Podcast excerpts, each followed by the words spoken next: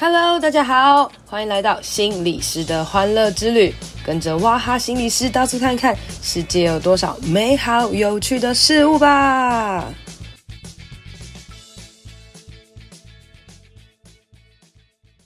Hello，大家好，欢迎收听心理师的欢乐之旅。今天想要来跟大家讨论一下病态人格。好，这是前阵子就是方言文化出了一本书，叫《病态人格》啦。那因为它的封面长得很可爱，然后我对这个主题又觉得蛮有兴趣的哦，诶，所以我就把它打开来翻一翻了哦。那大概翻了前半本的时候，我给我蛮大的震撼的，因为大家知道我们听到病态人格的时候，脑中是不是想到就是那个变态啊，就是什么呃连续杀人魔啊，然后什么恐怖崩攻击啊，或者是前阵子那个阿富汗事件嘛，我就会觉得像塔利班那些人是不是也都是就是。恐恐怖人格、变态人格，就是一群没救了、很可怕的人。然后他们可能极少数啊，然后在我们这个社会当中偶尔出现一些，但他们会造成很大的伤害。所以很多的科学家、心理专家等等就要研究，诶，这些变态人格会怎么样啊？等等的哦。我当初抱的想法是这样，我就想要了解，诶，这些犯罪的人他们到底怎么了？好，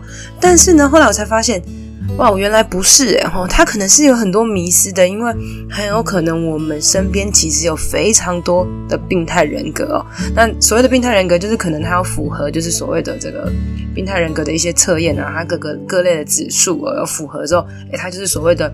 病态人格哦，也许我们身边其实非常多人，而且甚至这些非常多人，他们不一定会犯罪，他们很有可能是非常非常聪明、非常非常厉害，然后非常非常有影响力的哦。那我们先来看一下，就是关于病态人格的一些神话啦。所谓的神话，就是我们常常去误会的一些东西哦。好，第一个就是病态人格是指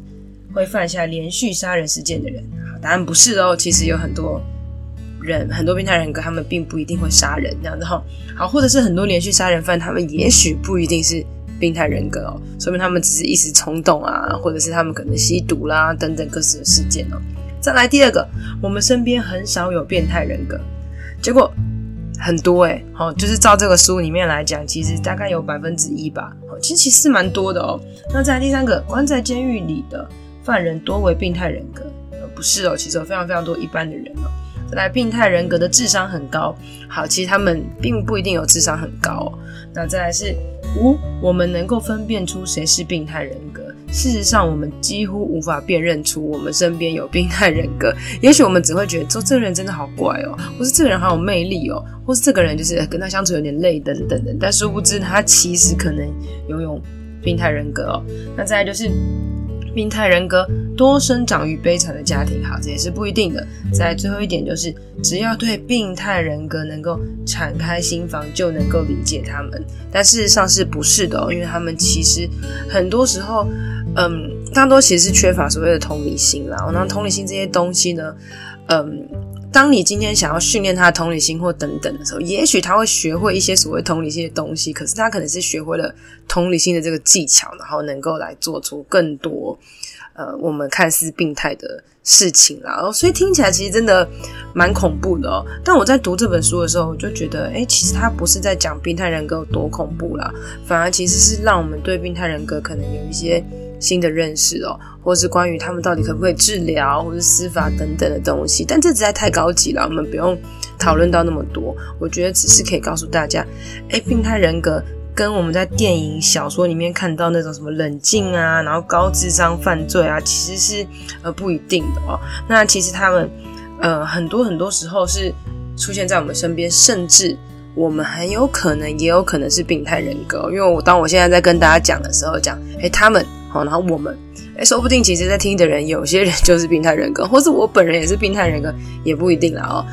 所以大部分呢，我们想到的病态人格都是犯罪的嘛，犯罪型的。那这边我就不想要多说了。那我想要跟大家说，哦，让我很惊讶的是，除了犯罪型以外的病态人格哦，大家可以去想一想，有一群病态人格叫做温和型的病态人格，就是温和型的病态人格，他们并不一定会。犯罪哦，然后甚至对他们来讲呢，他们很像是一个，大家可以想象是光谱啦，哈，就是呃有一些人可能是很严重的，然后有些人是呃可能他们很轻的，哈，有各种不同的的状态啦。那它很像是一个调音钮哦，就是哎它的冲动性啊可能比较高啊，同理心啊，然后那种呃犯罪性啊，各种那种光谱再去调动它哦。所以其实呃病态人格也是有光谱之分的哦。那譬如说啦，我在书中提到一些。病态的成功人生哦，就是他是病态人格，但他非常非常成功。有可能有哪些人呢？譬如来说，大家想象的是，呃，苹果贾博斯啊，苹果电脑创办人的贾博斯哦，他其实非常非常厉害，对不对？他创办超厉害的电脑啊，然后呃，超厉害的手机，然后赚很多的钱，然后影响很多世界，甚至还会创办了汽车等等的。但是他可能。有高的几率是病态人格，因为他其实有非常无私的一面哦。譬如说，他从来不会去有任何的慈善关注啊，然后他可能在对他的同仁呢、啊、也是非常非常的严格哦。那甚至呢，连他有了孩子，他可能也会毅然决然的抛弃他，然后也不会分什么股票给他打拼的人等等。大家听贾博士的故事的时候，都会觉得。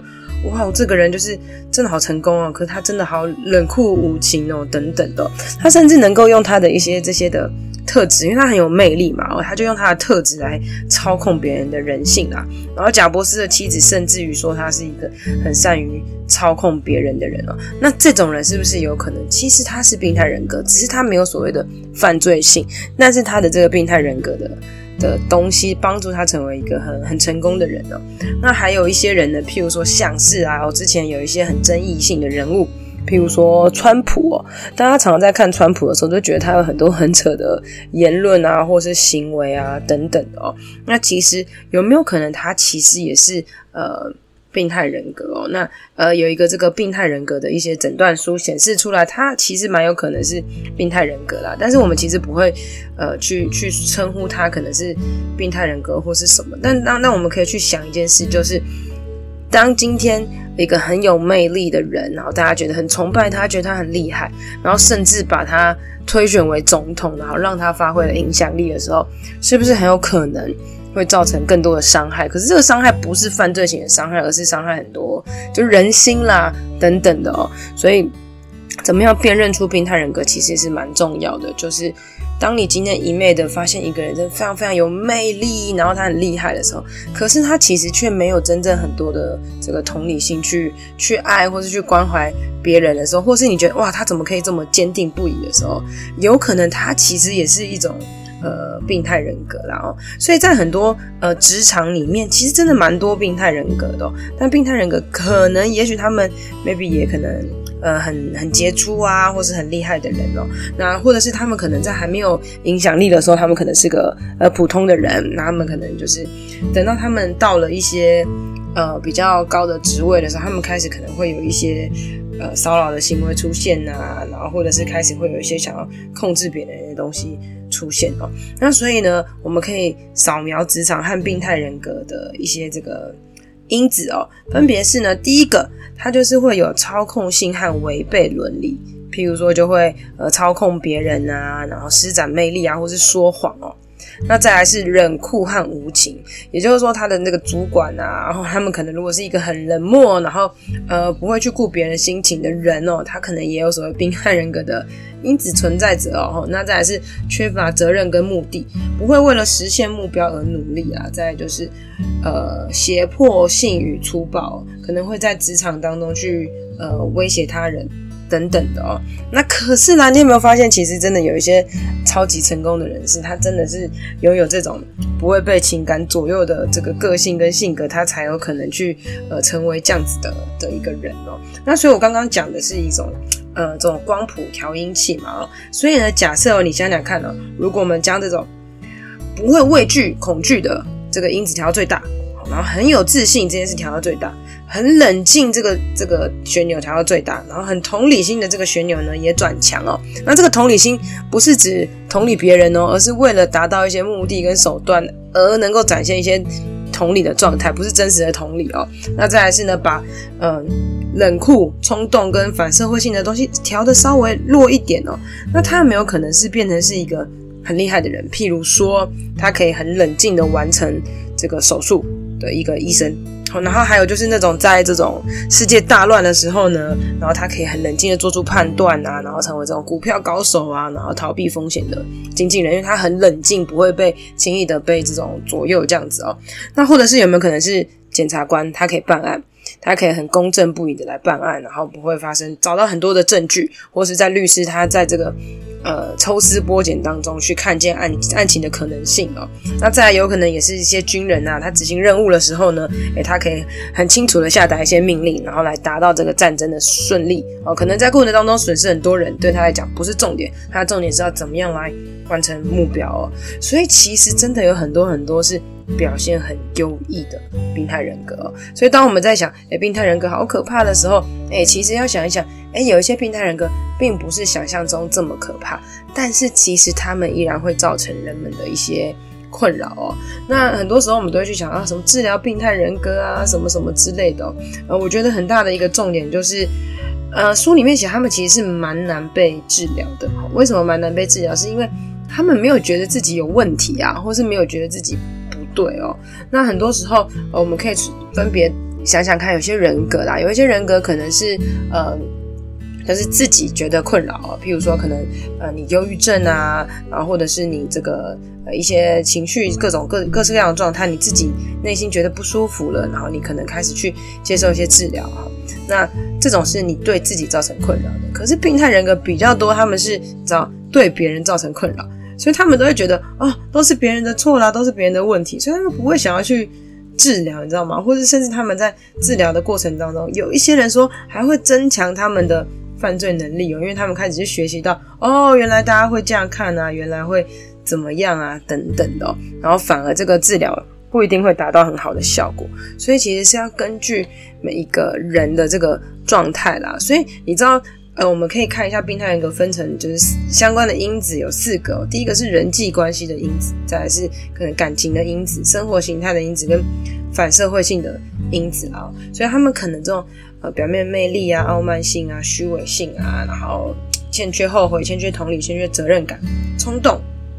缺缺乏行为统合能力，欠欠缺目标，无责任感，然后少年可能会有脱序的行为啊，成人后有一些反社会性的的行为啊，就是有很多的测验，大家可可能可以去看一看，然后也许当你真的。发现你身边有什么样的人，也许你去去看一看，然后哦，说不定他可能有这个病态人格。但是有一个很大的重点，就是你千万不要没事乱给人家贴标签，觉得他是病态人格，然后你就在那边攻击他等等的。我觉得反而是我们自己可以放在心里面，就是当我们今天。与人相处的时候，哎，我们发现这个人好像怪怪的，或是这个人怎么跟他相处起来就是，呃，有有点累啊，或是觉得他他造成你不舒服等等，你自己就要做好一些心理准备。哎，也许我要怎么样跟他适当的保持一些距离哦。那譬如说，呃，你可以做好一些事情，就是不要太莽撞的去接近他，然后冷静客观的去判断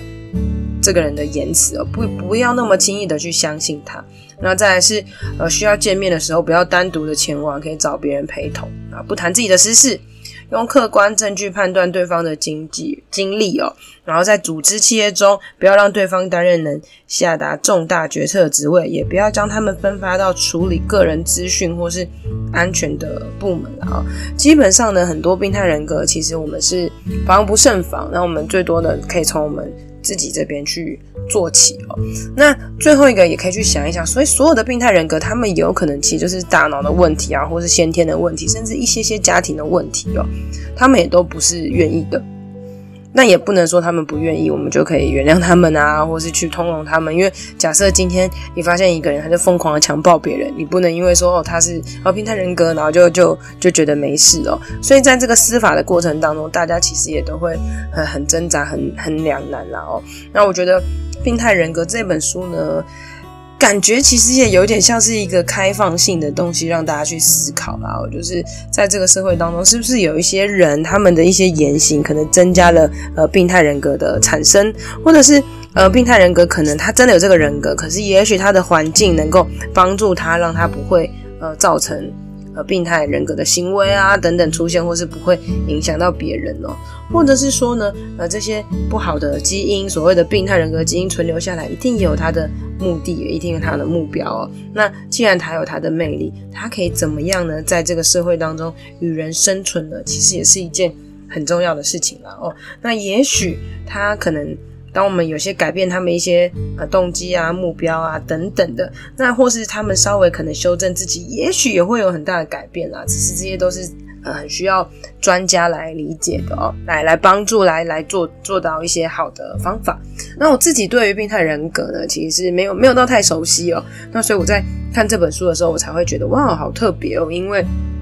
真的，真的很多事情跟我们想象的是不一样的。在所谓的成功人士的过程当中，他们其实也有一些所谓病态的基因啊存在着哦。那呃，像是哦，我之前有看了一个那个 Netflix 的那个 AV 帝王啊，然后他后面真的过得很惨哦。我那时候边看的时候就想着，诶，其实他是不是也是有拥有病态人格？因为他真的从头到尾都不觉得他自己错，但是其实他在过程当中，他也是默默的帮助到很多人的。因为很多厉害的领袖，虽然他们其实真的没有做得很好，呃，他们可是那些默默崇拜他的人。那他们的生命其实也是有有受到影响的哦。那在这个社会啦，其实如果我们用另外一个角度来看，就是每一个不好的行为背面，也许都有它正向之处。那我们不要对病态人格这件事造成完全就是觉得哦没救了的这种负面的价值观去看待。虽然书中写的病态人格可能真的就在我们身边，但他们不等于变态杀人犯，这可能是我们很需要去思考跟记得的事情喽。今天的节目就到这边喽，希望你喜欢，希望对你有帮助，一定要帮我分享给你觉得有需要的人，也别忘了到我的 FB 还有 IG 心理师的欢乐之旅按赞留言哦，你的鼓励和分享会是我最大的动力，别忘了给我五星评论，谢谢大家，拜拜。